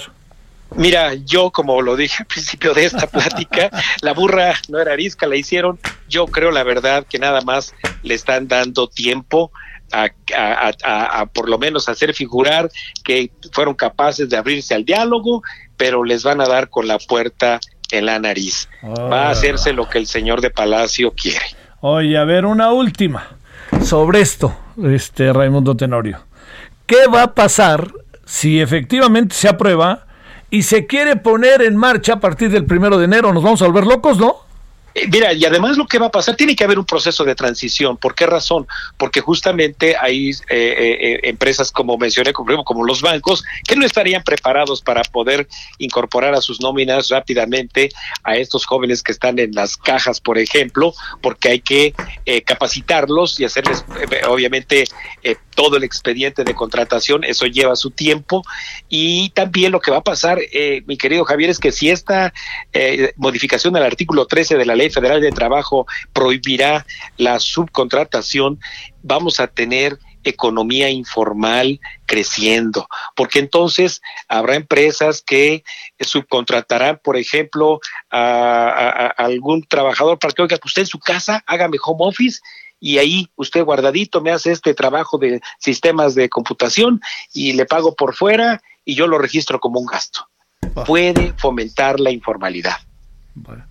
Doctor Raimundo Tenorio, profesor emérito del Tecnológico de Monterrey, un gran saludo, doctor. Ah, igualmente, como siempre, Javier, me da mucho gusto saludarte, felicitarte y bueno, pues salgamos pronto de este confinamiento. Híjole, ojalá, ojalá, ojalá. Bueno, vámonos a las 17.39 en la hora del centro. Solórzano, el referente informativo.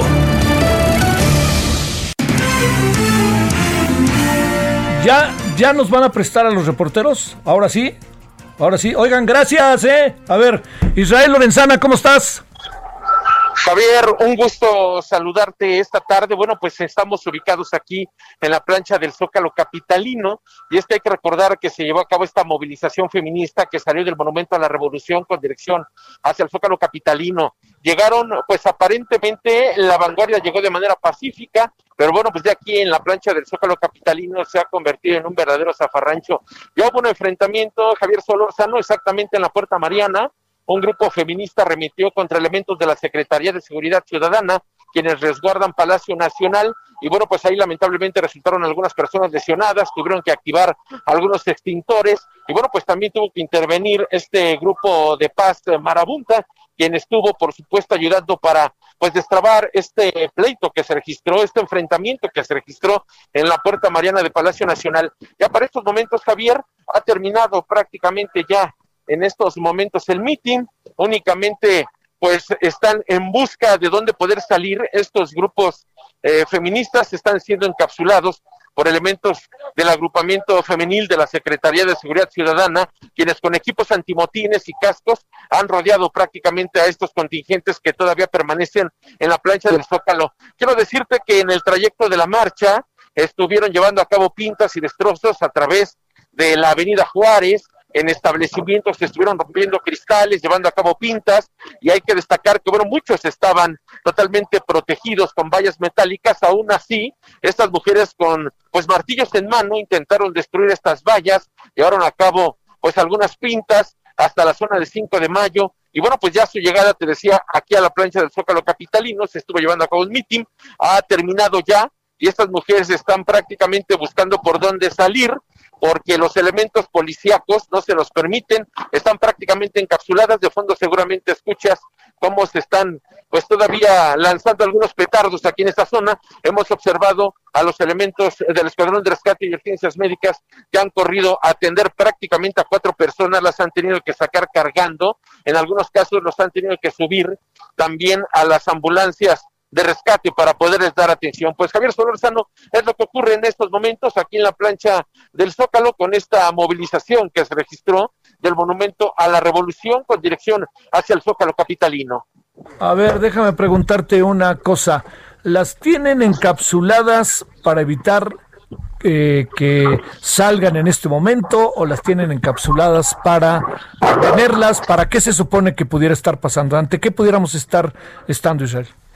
Javier, las tienen encapsuladas por un lado para que no continúen con los desmanes y las pintas que estuvieron llevando a cabo en la fachada de Palacio Nacional y por otro lado también resguardando a las personas porque hay muchas personas civiles que estaban pues eh, transitando por el circuito Plaza de la Constitución y bueno pues se quedaron también ellos aquí varados por este dispositivo policiaco y los elementos del agrupamiento femenino lo que han hecho es por un lado resguardar a las personas y comenzar a encapsular para con ello pues está obligando a dejar ya la plancha del Zócalo por el lado de 5 de mayo, que es por donde ingresaron, Javier. Sale, gracias y buenas tardes. Hasta luego. Bueno, 17:42 en la hora del centro. Solórzano, el referente informativo.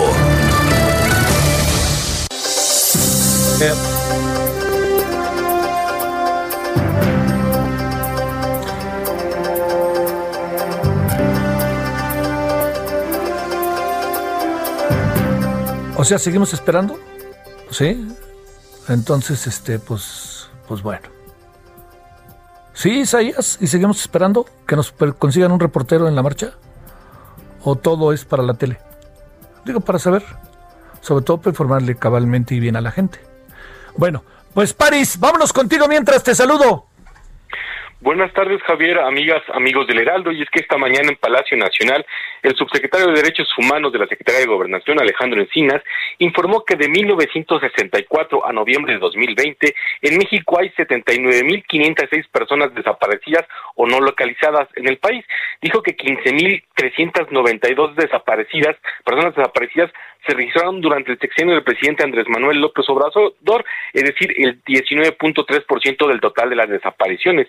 Y es que el subsecretario señaló que en el 2020 hay una caída del 21.6% en el número de denuncias de desapariciones en México en comparación con el año anterior, lo que lo calificó como un momento de inflexión, una caída significativa. Explicó que de enero a noviembre de 2019 se reportaron 7.568 desapariciones desapariciones, mientras que en ese mismo periodo del año 2020 se registraron solamente 5.935 desapariciones, es decir, 1.633 menos, y es que reveló que cinco entidades concentran el 54 personas de los eh, reportes de personas desaparecidas en el país. Jalisco es la entidad con el mayor número de personas desaparecidas con 3.567, es decir, el 23%, le siguen Guanajuato con 1.235 personas desaparecidas, Sonoras con 1.222, Tamaulipas con 1.214 y la Ciudad de México con 1.197. Alejandro Encinas informó que en este sexenio se han encontrado 3.399 fosas clandestinas y de las que ellas se han exhumado 2.900 cuerpos, principalmente en el en el predio del Paraíso en Ursurgalán, Veracruz. Es el sitio con el mayor número de fosas clandestinas detectadas, con 75. Le siguen el barrio de Salvatierra en Guanajuato, con 65. Y también entre los sitios con el mayor número de cuerpos exhumados está el Mirador en Tlajomulco de Zúñiga, en Jalisco, con 171 cuerpos. Y el fraccionamiento de los Sabinos en El Salto, Jalisco, con 115. Y bueno, de estos 2.900, 2.290 cuerpos exhumados en fosas clandestinas durante este sexenio, 879 han sido identificados y de ellos 504 han sido entregados a sus familiares. Javier. Sale, este, entonces, como sea, te diría, este, este asunto no se frena. Híjole, mano, y si sin fideicomisos, mi querido Paris, sobre todo para atender ciertas cosas, yo no sé qué pienses. Así es, y es que, bueno, el 20%, casi el 20% de las desapariciones registradas en el país han sido durante este sexenio. El gobierno ha dicho que hay una disminución de cerca del 20%, quizá podría ser atribuible al efecto de la pandemia, de que hay un menor número de personas en casa. También el número de los delitos, algunos delitos han bajado precisamente por la pandemia. Sin embargo, ahora dice que solamente hay 5.900 personas desaparecidas en este en este año, una disminución que le hace pensar al gobierno que ya hay un punto de inflexión en el número de personas desaparecidas. Sin embargo, lo que sí va en aumento es el número de cuerpos exhumados. Alertó que Guanajuato es uno de los eh, estados que más le preocupan, ya que falta un predio que salga eh, en el que están eh, rescatando cuerpos en Salvatierra, con el que podría incrementar más este número de personas desaparecidas en esa entidad, situación que no, no figuraba Guanajuato en, en fuerzas clandestinas en años anteriores, Javier. Te mando saludos, París, buenas tardes. Buenas tardes. A ver, ¿podemos ir a la movilización? Miren nomás. Carlos Navarro, ¿dónde andas? Cuéntame. Buenas tardes, Javier. Estamos a la altura de la bandera del Zócalo Capitalino, donde grupos feministas ah, intentan ingresar a lo que queda del plantón de frena. Incluso han robado un par de casas de campaña que intentan enseñar por su parte los policías intentan capturar a cada una de ellas. Sin embargo, las confrontaciones están, son muy difíciles, Javier. Las confrontaciones es el momento más ágido de esa protesta feminista, mientras por un lado están los pronunciamientos de los grupos feministas, hay grupos radicales que intentan eh, ingresar al plantón de frena, se confrontan con los policías de la Ciudad de México, incluso han derribado las las vallas, Javier, y que hace unos momentos también intentaron eh, ingresar a Palacio Nacional retirando las vallas, sin embargo no pudieron, ahora se dirigieron hacia el plantón de frena, Javier. A ver, cuéntame, este Carlos, logra, ¿quién está conteniéndolos? ¿La policía o estamos ahí en un... El, grupo de Ateneas, el grupo de Ateneas que está conteniéndolas con lo que eh, son los grupos de, de mujeres policías para contener esta marcha. Se está lanzando gas de, extintores, no es gas lacrimógeno como algunos dicen, es gas de extintores. Sin embargo, eh, se están confrontando, están, por su parte las feministas agreden con martillos, con bats, y las policías solamente contienen las agresiones ya se ha trasladado la, agresión a la zona del edificio cúspide del Zócalo Capitalino, que está a un costado de la Suprema Corte de Justicia de la Nación. Parece que van por puntos, Javier. Primero fue Palacio Nacional, después intentaron ingresar al plantón de frena y en ambos casos la lograron contener. Y ahora se acercan al edificio cúspide que está a un costado de la Suprema Corte de Justicia de la Nación, Javier. Carlos, gracias. Buenas tardes. Hasta luego. ¿En qué punto te encuentras, Alan Rodríguez? Buenas tardes.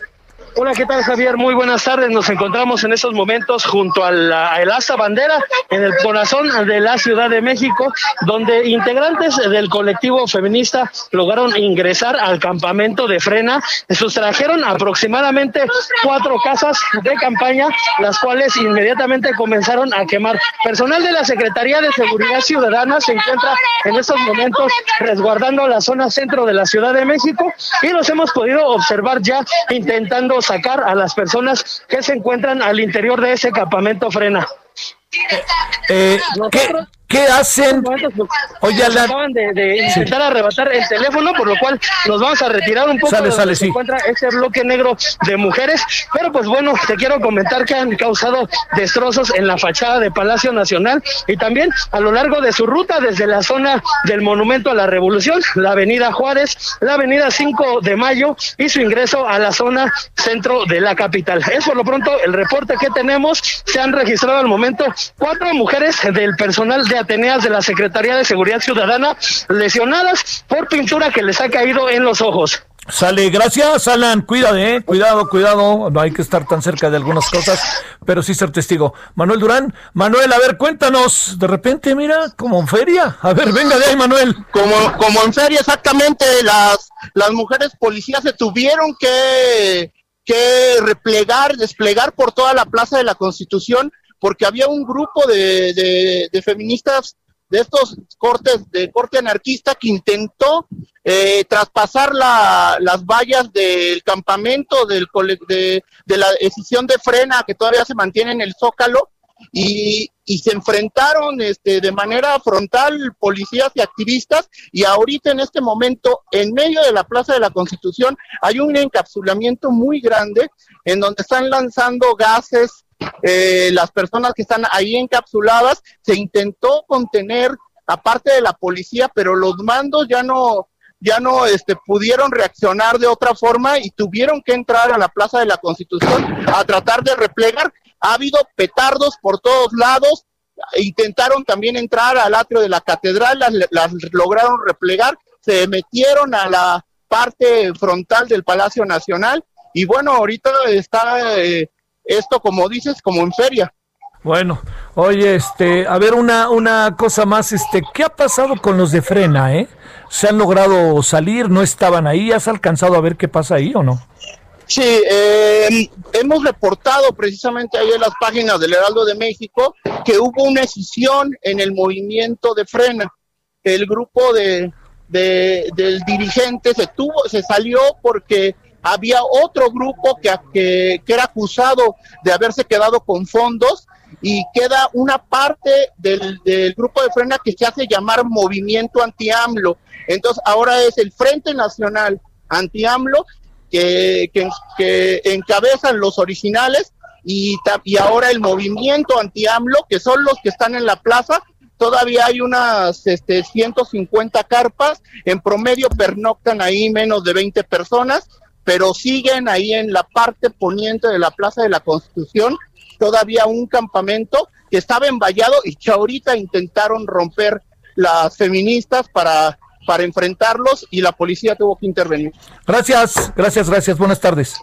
Buenas tardes. A ver, este, estamos ya en la parte final. Eh, en la noche tendremos detalles de la marcha este lo haremos acá, a ver por acá con información que podamos ir sumando, en fin. Y este está el tema Maradona Y para irnos, el, el presidente dijo hoy que gracias a Maradona le entró como el gusto por el fútbol. Ay, presidente. Ya sabe que yo lo respeto profundamente. Pues es que nunca había fútbol antes. El mejor fútbol del mundo seguramente se jugó así durante décadas, en 1970, en el país que usted habita. Pero bueno, pues este, le cae bien Maradona y le gusta el béisbol y pues, se vale, ¿verdad? Se vale. Pero así tanto, tanto como que Maradona me hizo abrir los ojos. Maradona es importante por lo que significa socialmente, como lo dice el presidente, pero ahí están muchos otros que hicieron de este deporte una maravilla. Iván Saldaña, cuéntanos rapidito.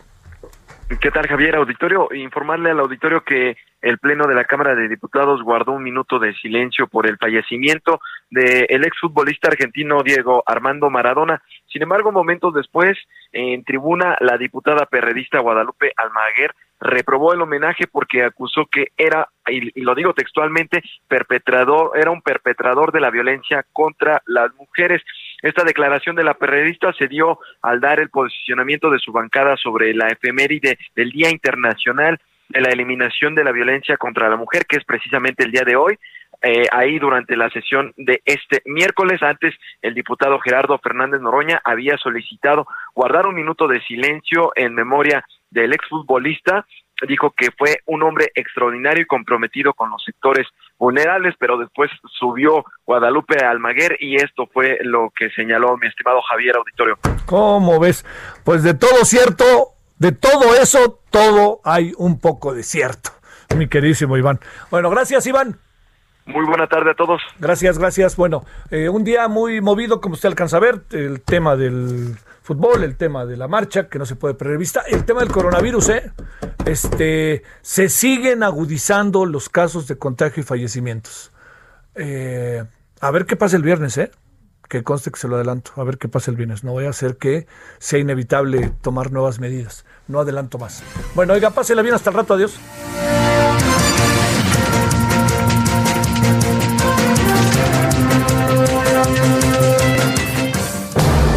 Hasta aquí, Solórzano, el referente informativo. Heraldo Radio, la HCL se comparte, se ve y ahora también se escucha.